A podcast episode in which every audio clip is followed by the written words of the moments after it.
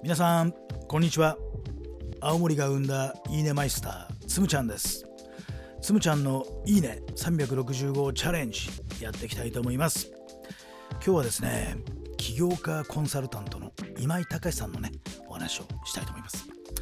今井隆さん実は私ね今年に入ってから今井さんにハマっております。はい、えー、今井さんのコミュニティで今ね勉強させてもらってるんですね。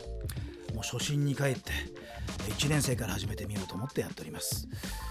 最初にね言われたことがやっぱりすごくインパクトがありましてねそれは何かというとすごい人にならなくていいってね。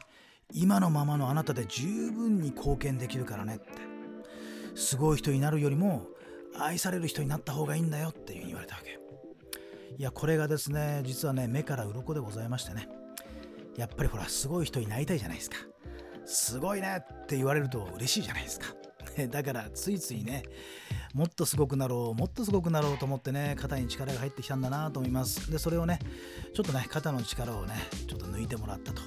そっからねなんか学びが始まりました。すごく素直な気持ちでね今学んでいるんですよね。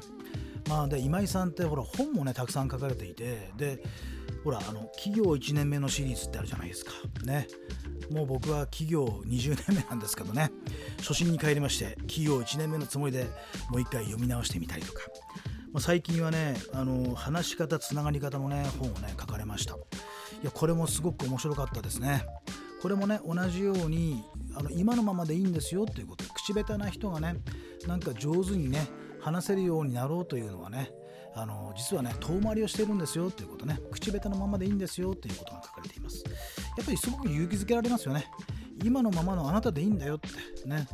上手に話すよりもねつながった方がいいでしょって共感されてね理解してもらった方が全然得だよねみたいなことをね先生がおっしゃってましたよ。ね、これはやっぱりね、まあ、僕なんかでもそう思います。ね。なんかスキルスキルね。やり方やり方やり方ってどうしても思いがちなんだけどね。